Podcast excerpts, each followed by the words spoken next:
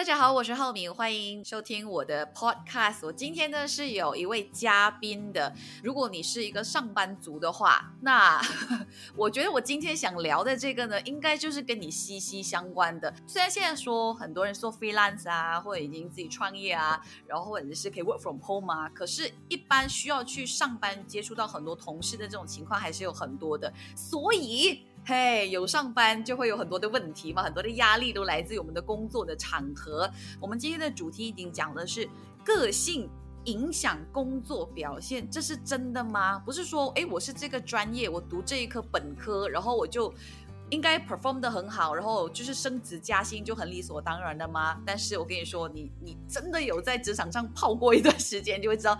不是这么一回事的，所以我们现在要马上把我们这位嘉宾请出来，他就是刘俊雄，工商心理师，欢迎刘俊雄。Hello，浩明，晚上好，各位听众们，大家晚上好。我刚才讲的对吗？就是其实这种跟你的 performance 是很有关系的，很有很大的影响。我必须要很直接的称赞你一下，你的功课做到真的蛮到位。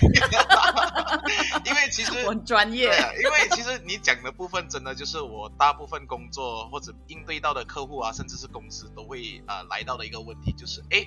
我读的这个专业不是应该理所当然的要 perform 比较好吗？但是好像。怎样做都做不出成绩啊，或者经常还要被人家骂、被人家嫌啊，就嗯，感觉好像有点怪怪的。那刚才我说工商心理师，所以基本上就是专攻工商心理学的，也就是真的是深入去探讨职场上大家的那种心理状态、个性的影响，是这样子吗？其实你讲对了一半，但是基本上你讲的已经很贴切了，只是。一般上，我们工商心理师呢，我们如果真的有人问到我的解释方式会这样，我会把工跟商这两个字拆开来去解释。刚才呢，浩明你解释的那个部分就非常的 accurate，就是提到工的这个部分。工呢是什么呢？就是你工作的环境，甚至是你工作的表现、工作的态度。这个呢是我们工商心理师 focus 在工的部分。商的话呢，就比较像是我会帮助企业来去面对外面的世界。For example，你是一个 manufacturer 的一个公司，有一个 product 要问世，那你的这个 product 在社会或者在大部分大众的眼中会有怎么样的一个定位？别人会什么立场来去看待你的这一个产品？然后什么样的人会因为什么情况之下买你这个产品？这个呢就比较偏向商业化啦。但是呢，其实我自己本身呢比较 focus 在工的这个部分，所以呃。呃，这一次我们就可以很好的来去聊一下，就是上班族们啊，甚至是老板们啊，如何看待自己员工种种的问题啦。所以我在用一个我自己了解的方式去解读的话，工跟商的分别，一个是 internal，一个 external，是这样。非常的正确，非常的正确啊。OK，所以我们今天可以 focus 在 internal，或许我们接下来有机会的话，我们可以再多聊一下 external 的部分。所以我们先来讲一下，有一个很重要，也是我我要讲一个有点题外的来带入。今天这个主要我们想聊的这一块叫 MBTI 的测试，就是 Personality Test 嘛。话说是这样的，因为我前一段时间呢，就是因为朋友一直怂恿我，想说，哎，你去，你想要 download 一下 Tinder，然后这些 交友的 app，然后我就去很好奇，我就去探索了一下，然后我发现到呢，你知道在这些交友平台上呢，因为交友平台是来自世界各地的朋友都在里面嘛，他们好像已经是一个不成文的默契。比如啊，我就是用口语化的来把他们的文字介绍带出来。比如说，Hi，呃，我是一个三十六岁的男生，我叫 William，这样，然后他们就会直接写说，哦，我是一个几个 alphabet 的 E N T P 之类的，或者是哎，我是一个女生，二十九岁，我叫 Alice，然后 I'm a I S T P，然后我在想。什么来着这些 这些缩写？我想为什么在交友 App 上呢？这么多人是用这几个英文缩写来带出来介绍自己。是，然后后来我才发现，原来这些都是大家做了 MBTI test 之后得出来一个结果，关于自己的。嗯所以这个是不是其实现在是 very popular 的一个 test？大家都觉得说，哎，这个可以很好的代表。我是怎么样的一个人？你马上可以 get 到，是这样吗？呃，其实蛮贴切的啦，因为呃，我先说一下它的前身哦，就是其实这个东西已经有六十多年的历史了，只是在呃近期呃，应该是说要多谢韩国啦，因为 MBTI 在亚洲红起来的第一个国家真的是韩国，就是呃，还有一部分的原因就是因为韩国的一些 idol 们呢。他们做了这个东西了之后，然后在节目上一讲。然后你也知道嘛，就是像 BTS，就是如果你听过这个男团，他们就是其中的那个队长一说，哎，我那天做的那个 MBTI，然后我发现我是什么什么什么之后，他底下的那一群粉丝就发了狂的是，就是他们会希望说，哎，我要跟我的 idol 是同一个性格的，我觉得我跟 idol 会比较接近一点点，然后他们就这样子开始去做，然后大家一直做一直做，一传十十传百，然后大家就这个 MBTI 这个东西就在韩国就瞬间爆起来了。哦，原来是 BTS，我我都没有留意到的，我也是后后面才知道原来有这样子的一个故事啊。所以其实 MBTI stands for 什么？OK，MBTI 它的全名叫做 Myers Briggs Type Indicator。那 Myers Briggs 呢，就是那个这个 MBTI 的创作者，他们其实是一对母女，Isabel Myers。跟 Catherine Briggs 对，然后当时在那一个年代呢，女性是不怎么去上学的，但是他们又对心理学很感兴趣，他们呃参考了一个我们可以说是心理学之父的一个 theory，就是呃 Carl Jung，他觉得如果只是一个理论的话太过浪费了，所以他想说我我要把它变成一个工具，然后经过他们多年的就是研究，然后终于就创作出来这个 MBTI Myers Briggs Type Indicator 这一套心理。明白，所以刚刚我说，像我在交友 App 啊，看到很多人都是用这个方式来自我介绍，所以它算是一个真的很能直接。哎，我看了，比如说 ENST 还是 ENTP 这样子的这几个英文缩写之后呢，我就大概可以知道这个人是什么个个性的人，呃，非常直接的。其实可呃，应该这样子讲了，呃，这里面有一个前提是，如果你回答的时候是回答正确的。因为呃，我应该这样子讲，我做了 MBTI，就是我经过之前那个专业考核，就是考 MBTI 的那个 license 之后呢，到现在我运用了差不多有三四年吧。在这三四年过程当中呢，我发现会有一个盲区，就是大家在作答或者在运用这个 MBTI 这个工具的时候呢，会把我想要成为什么样的人，跟我是什么样的人这两个概念给搞混。那如果你希望可以很直白的把你的性格给表现出来的话，你在作答或者在运用这个 MBTI 的工具的时候，你内心里面必须包含的想法是我是怎么样的一个人来去作答，这样的话呢，你的答案就会比较。比较准确一点点。那这个时候呢，你再跟别人说，诶，我是 ENFP，我是 ENTP，那别人对于你的理解就会更加的准确一点点啦。明白。基本上 MBTI 呢，它总共有四个面向，八个选择跟十六个性格。其实。呃，我们不需要去理那个面相跟那个选择。我们大部分人就是，如果大部分你们只是想要了解你们的性格的话，你们只需要理理解你们是十六个性格里面的哪一个就好了。其他那些专业知识就呃让给呃像我们这种或者是一些专业的心理师来去来来去研究就好了。那大部分人他们在做完那个测试了之后呢，他们就会得到自己的一个，就像你提到的那个四个字母的性格密码啦。拿到了那个之后呢，你就可以去找。他的那个呃 personality report，然后好好的读一读啊。那个时候呢，你读完了之后，你就会发现哦，原来按照科学一点的方法来解释的话，我是这样这样的一个人。所以其实回到来我们今天的开场，我们就想说，是不是真的我的个性影响到我的工作表现？所以这个我们就要带回来职场上，为什么 MBTI 对于工作的环境，对于职场，对一个公司那么重要？他扮演的角色是什么？OK，其实 MBTI 它到后来它只是一个工具。那我们不是只是单纯进去做一个 MBTI 就收工。我们要做的那个东西呢，很大一部分要取决于那个公司希望达到什么结果。For example，他想要培训一般人成为新的 leadership，那我们就可以很好的利用 MBTI 来帮每一个学员或者每一个员工找出他们的 leadership style。那如果你讲说哦，我想要让我的员工们有一个更好的沟通模式啊，那我就来告诉大家，在理解了 MBTI 的一些核心理念了之后，如何去很好的运用它，可以让你在工作上更好的去跟你的同事们交流跟沟通，进而减少不必要的摩擦。这我们大概可以跟大家讲一下，因为呃，我们刚才提到了几个 alphabet，然后我们有说到，其实总共它的组合是有十六个 personality 嘛。然后呃，可能因为它前面跟第二个、跟第三个、跟第四个的顺序的 alphabet，它都代表了不同的东西，对吗？是的，是的。可以简单跟大家说一下。可以，没问题，非常乐意啊。OK，那首先呢，呃，我我刚才有提到了嘛，就是呃 MBTI 总共有四个面向，八个选择啊，这个就是呃刚才我提到的部分呢。所谓的四个面向呢，第一个面向说的是你的能量来源或者是你的能量导向。也就是说呢，你会更加在乎在这个外面的世界，还是你会更加 focus 在你的内心世界？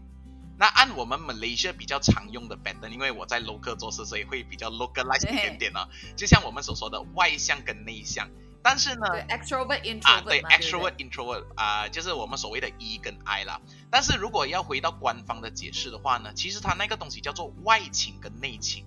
因为呢，其实所谓的外勤跟内情呢，应该是说你在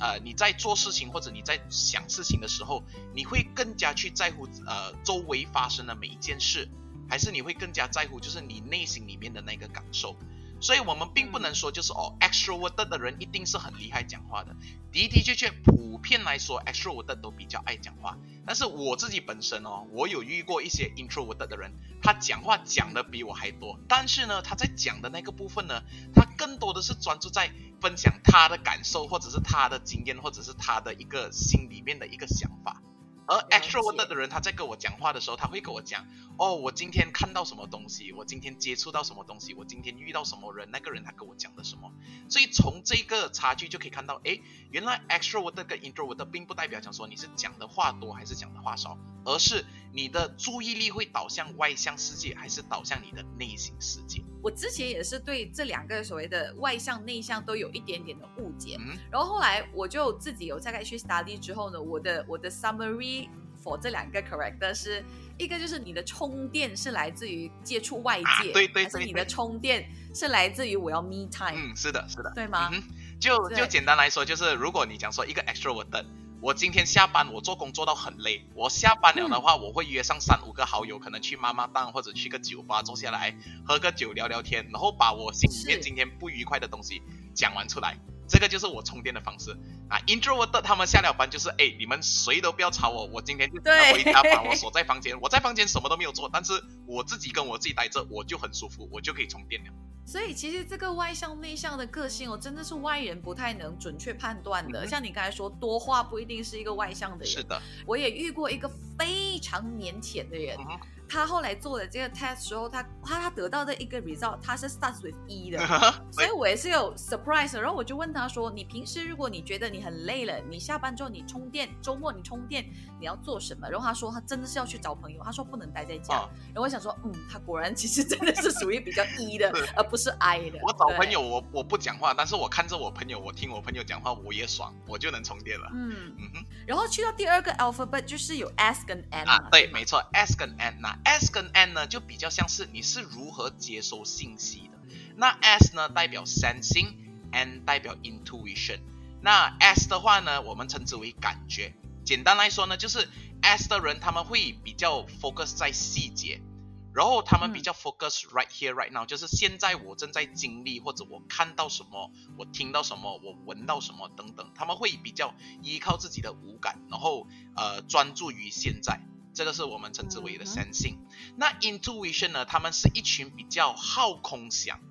就是没有一个很 exact 的 answer，但是它就是有各种各样的可能性跟 possibilities。所以 S 的人就比较靠 facts，啊，对，比较靠 N 的人是靠直觉，是吗？啊，对，比较看靠直觉。就是如果今天你是一个比较 N 的人，我问你，哎，你觉得今天会下雨吗？你可能用手搓一下口水，然后指向一下天空，然后你就说，嗯，今天会下雨。然后我问你，你为什么觉得会下雨？你不要问我为什么，我就知道它会下雨。然后到最后真的下雨了。那他那个感觉跟那个 kick 告诉他，就讲说，哎，今天就是会下雨啊。这个我就叫我们直觉，and 的人比较依赖他们的 six sense 啦。哎，我叫我八卦的随便乱讲一下，不负责任的讲一下，会不会比较多女生是偏 N 的？呃，其实呃到现在的话，他们并没有真的去区分性别啊，或者是宗教啊，或者是呃那个 nationality，他们是没这么做了。但是呃我自己本身的话，如果你真的要问我了，OK。我的的确确认识的蛮多女生都是 N 的，但是这个只是我个人的言论啊，并不代表官方言论啊。嗯哼，对对，我们大家都不负责任的讲，不负责任的讲，对。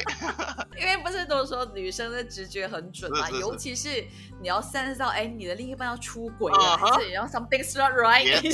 嗯，没错。就你不要问我，我没有什么根据，我没有什么证据，但是我的直觉告诉我，哦，我的另外一半可能。可能有要往外跑的意思啊！我的对，这个只是不负责任的一个一个说法了哈，大家不要理我们。对对对。然后去到第三个这个 F 不就是 T 跟 F 嘛？对，我们叫做 Thinking and Feeling。那用我们马来西亚比较常用的 pattern 的话，就叫做理性跟感性了。但是官方的那个解释呢，叫做思考与感觉。那简单来说，就是思考的人呢，他们比较偏向于。分析呀，逻辑思维呀，然后呃，critical analysis 等等的，就是他们会比较依靠他们的大脑来去做决定。嗯，第三个呢，就是你是如何去做决定的，而 T 的人就比较习惯用分析啊，公平公正的方式来去做决定，这个我们称之为 thinking 啦。那 feeling 的人呢，他们就比较依靠他们的心，他们的感受，他们的价值。所以呢，今天我平常我会跟别人讲一个蛮有意思的 example 了，就是今天假设呃浩敏呃我我是你的 manager，不好意思啊，我暂时是你的 manager 一下啊，OK，然后呢，大老板讲说就是 OK，呃以呃以后谁超过十点来 office 上班的话就扣钱，扣半天的薪水，OK，那我是你的 manager，我收到这个这个这个 order 了吗？刚好有一天你就真的迟到来上班。那可能呢，是因为你要在你的朋友啊，甚至是你的父母去打疫苗，然后你来不及跟我请假，所以你迟到了。那作为一个比较 T 的一个 manager 呢，我即便知道你的困处，就是你真的想要。保护你的家人或者保护你的朋友，所以你要载他去打疫苗。你怕疫苗之后的那个反应会让他身体不舒服。但是呢，因为我是一个比较 T 的，我依靠我的大脑来去做分析，然后我要做出一个比较公平公正的一个判断，所以我到最后我觉得我必须要扣你半天的薪水。这个是一个比较 T 的人。那如果我是一个比较 F 的经理的话呢，我就会跟你讲说。哦，是这样哦，我明白，我明白，是咯是咯，不然如果等下你没有带他去打疫苗哦，他自己打完疫苗自己驾车哦，万一那个疫苗的那个 effect 忽然间在他驾车忽然间上来的话，很危险哦。OK 啦，这样这样这样子啦，你不要跟别人讲啦，我这次就不扣你薪水。那两个都是不同的做法，但是我们都不能说哪一个做法是对，哪一个做法是错。但是其实到后来呢，只是看我是怎么样去做这个决定的。哎，我这个刚好是因为最近不是有一个新闻说到有一个有一个老板他 PO 了一个贴，然后就写到说他最近请了一个就是新的员工来上班四十天，结果他只看到他十六天，然后这个人就辞职说哦不干了这样子，然后他有他有 PO 了就是他们两个之间的对话，这个这个新新员工基本上他就是有各种的。理由说今天头痛啦，今天又干嘛干嘛啦，然后呃，今天我妈妈又生病什么什么的，然后这个老板他基本上你都看到他的无奈，可是他又允许了这个人说哦好，那你不来上班，或者是啊你不来哦，这样你至少来半天啦，这种情况，这样这个老板是不是可以就是说他是比较偏向 F 啊？可以可以可以，因为其实呢，如果我们是比较偏向 T 的话，可能老板的第一天呃第一次或者第二次，老板就直接。因为 T 的人，他们如果真的要去骂人或者来去斥责人的话，他们是 direct tell it in your face 的咯。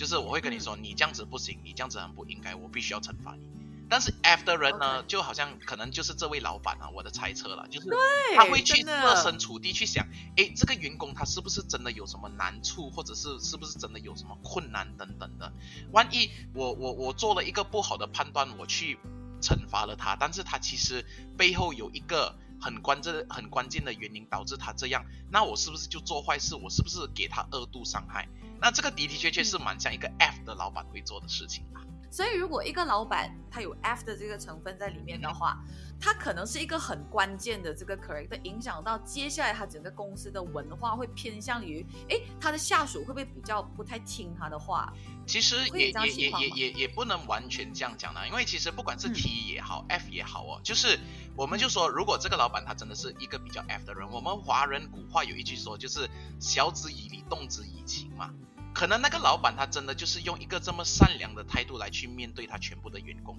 可能只是刚好这个员工他利用了老板的这一份善良。但是可能其他十个员工里面，其他的九个员工其实是感同身受到，就是，哎，其实我老板他真的蛮理解跟蛮善良的。我天天听我那些朋友在外面讲他的老板多么的不好，多么的压榨。我给我遇到一个那么好、那么善良的老板，我还我还 take it for granted 的话，那可能我我一损失的这个机会就是。得不到的永远在骚动，我一失去了的话，可能我以后就没有机会再遇到这样子的老板了。也会给他们一个激励，就是想说，我难得遇到一个那么好的老板，我一定要好好报答我这个老板的善良。我们也不能排除会有这样子的可能性发生啊。哎，这样我要要问一个很不负责任啊，没事没事，可以可以，我们负责任跟不负责任掺杂来聊啊。这样我想问一下，可能以你自己的经经历来看啦。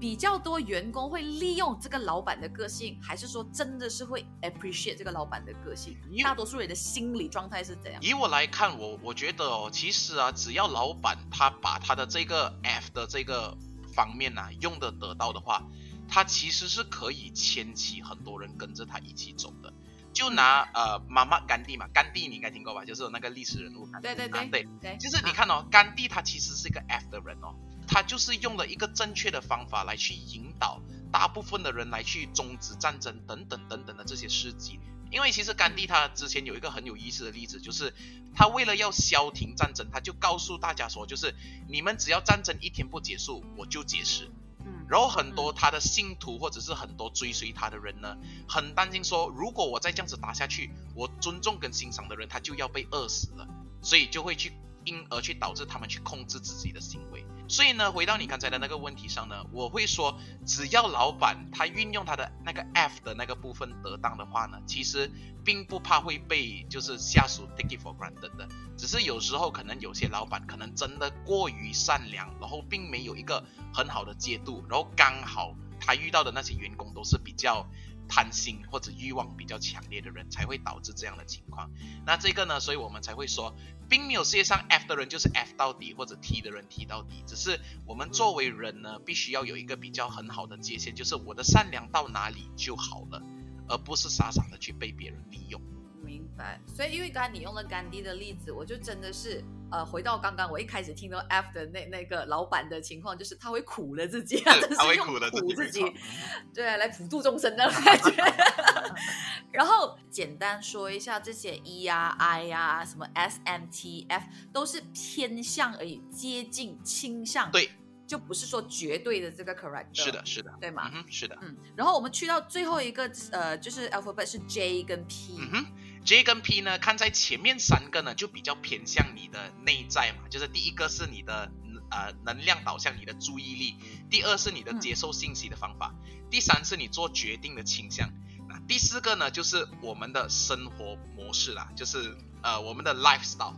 J 的人呢，他们习惯生活的比较 systematic 一点点。就是他会按照就是他的那个 timetable 啊，我现在要做什么啊，我现在等下要做什么啊，或者是我要 plan 好，如果我要做这件事情的话，我什么时候做什么，什么时候做什么，他会比较偏向一个系统化的生活模式，他会很好的去规规划好他接下来要做的东西是什么。这个呢，我们称之为 judging。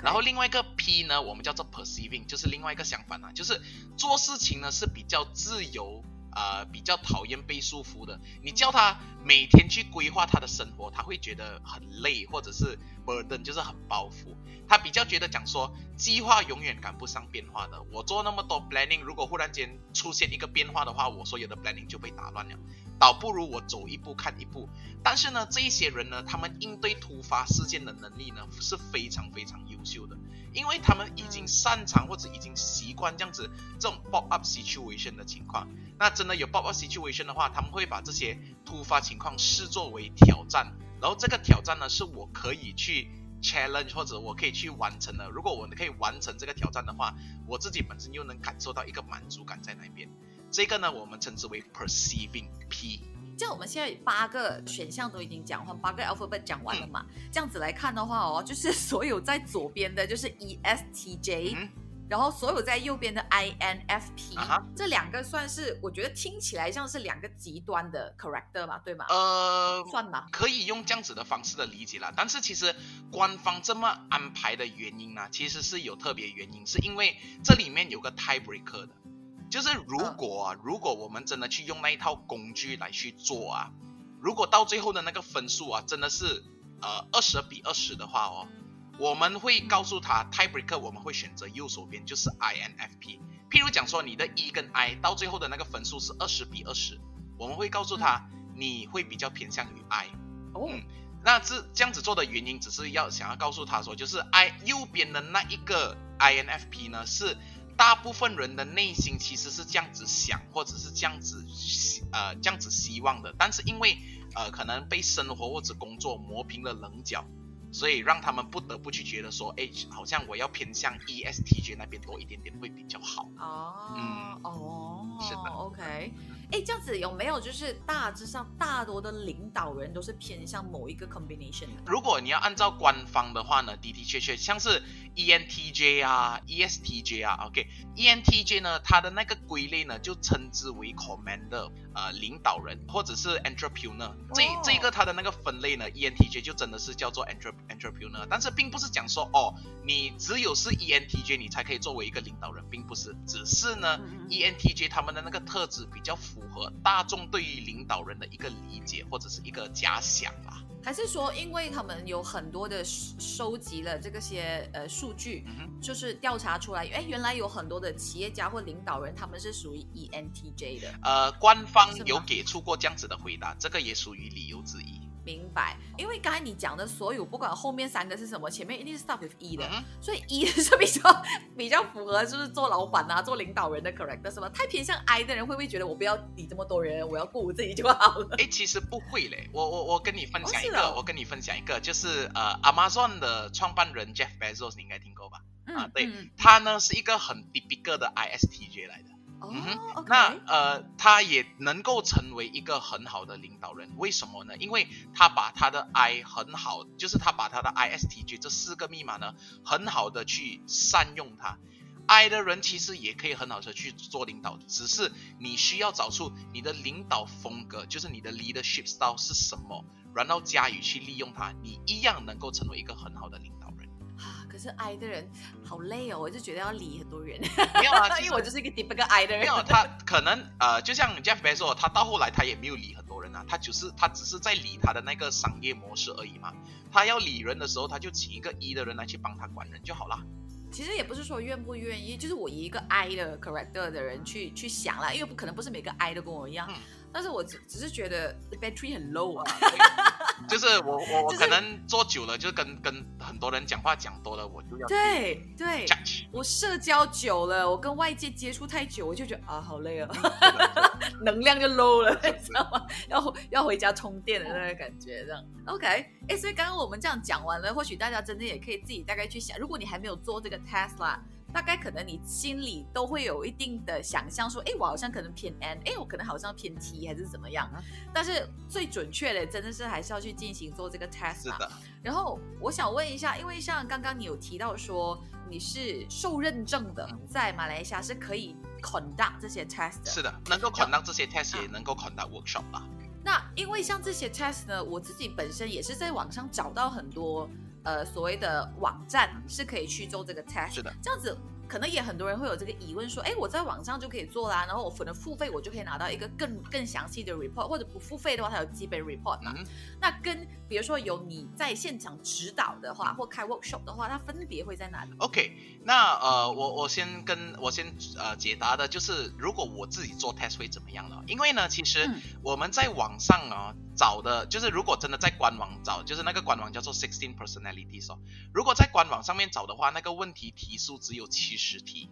但是如果你付费的话，还不是齐全的，它还不齐全，真正齐全的有 一百三十还是一百五十道题啊。OK，那个呢，就只有像我们这种受到认证的人才可以买得到，普通人是不能买的。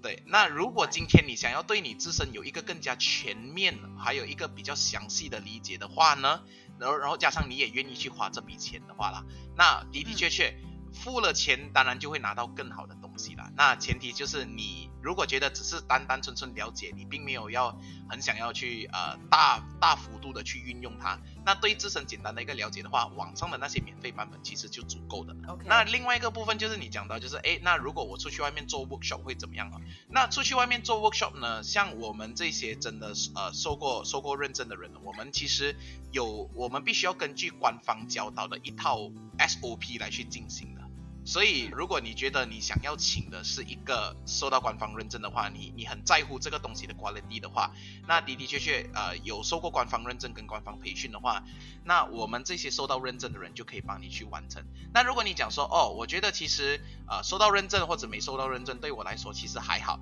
那可能对于一些有深入研究过 MBTI 的人，他们其实同样也可以 conduct。其实更多的是取决于老板他的要求是有多高，或者他的 budget 有。高而已啦。嗯，OK，哎，这样比方说，我在这个公司做 sales 的，然后呢，我做完 test 之后呢，也发现到我是 INFP 的 correct 的啦，我开始就会 confuse，我是不是不适合去做 sales？其实，呃，如果按你自己本身的话，你的的确确会陷入一个怀疑，因为你做完了之后，你一般上都会上谷歌去找 INFP 适合的工作。然后你看完那一个整个系列的时候，你就发现，哎，INFP 里面没有做 sales 的哦，怎么办呢？假设啦，假设你真的遇到这样子的情况，那如果今天你来找到我，或者是你来问一些 MBTI 的专业人员，大部分呢都会跟你讲说，没有问题啊，没有人讲说，如果你的 core self 就是你的核心性格是 INFP，你就不能做 sales，你可以啊。只是你在做 sales 的时候，你用的 pattern 是什么样的吗？就拿 INFP 来讲，INFP 的人很擅长去理解他人的内心，那可能你就用故事来去说服跟打动对方啊。可能有些人他们真的是喜欢听故事多过喜欢听数据的嘞，所以我们并不能讲说哦，INFP 不适合做呃 sales，然后我就告诉你浩明啊，你不要做 sales 啊，你去做别的工作。我们不能这样子，我们只能跟他讲说你。依旧可以做 sales，但是你要很好的去利用跟善用你的 INFP 的性格。诶，这个我反而觉得是一个很好的，做了这个 test，了解了自己个性之后呢，很好的一个方向思考方向。因为太多人，包括我自己，有的时候也会觉得啊，我好像真的不适合去见人，好累哦，我不适合去做社交，你们去啦，你们去啦，这种就觉得我只要是这个 correct，我就。不适合做某一些工作这样子，所以如果你直接因为一个 character 就打消了，哎，就是把很多的 blacklist 这个不能，那个打叉，这个打叉，我不要不要，我只剩下这个范围的工作适合做，但是这个范围的工作我又不一定抢得到哦，competition 还是很高的嘛，在我们职场上，是的，所以我要善于利用我这个 character，没错，就你要是一个工具，是一个你的武器，所以不是说了解了之后就要辞职，是吧？没有没有，怎么样？水能载舟，亦能覆舟嘛。就是你今天你有了一个性格报告，并不是要告诉你是什么样的人，而是告诉你说你习惯怎么样的工作模式跟生活模式。那不管是什么样的性格密码，它永远都有好有坏的。就拿我自己来说嘛，我 ENFP，我最大的问题就是我注意力不集中啊。那怎么办？那我就想办法去调试我自己啊，来去适应那个情况等等等等的。对对对对对对，所以。这个就变成说，为什么我们今天会跟大家说，如果你是在打工的啊，然后你或许在你现阶段遇到一些 kick，然后你觉得遇到一些瓶颈，或者是总觉得你就是诸事不顺这样子，因为我明明是很专业啊，在我这个领域，可是为什么我就总觉得 perform 不好也好，或者是总觉得做的不开心？是，或许真的了解你的 correct 的时候，那个可能性就在于你没有真正发挥到你这个个性的优势出来，你只是一直。用蛮力再去去打拼，是，然后你就会很累。对，所以为什么我们今天做这一块呢？也希望跟你了解了 MBTI 这个 test 之后，了解了你的个性之后，对于你的职场上的表现是有帮助的。所以 personality 真的是会对你的 performance 有影响，但是不代表你要换工，就是这样。没错，没错。OK，所以今天非常谢谢巨雄来跟我们分享 MBTI，谢谢。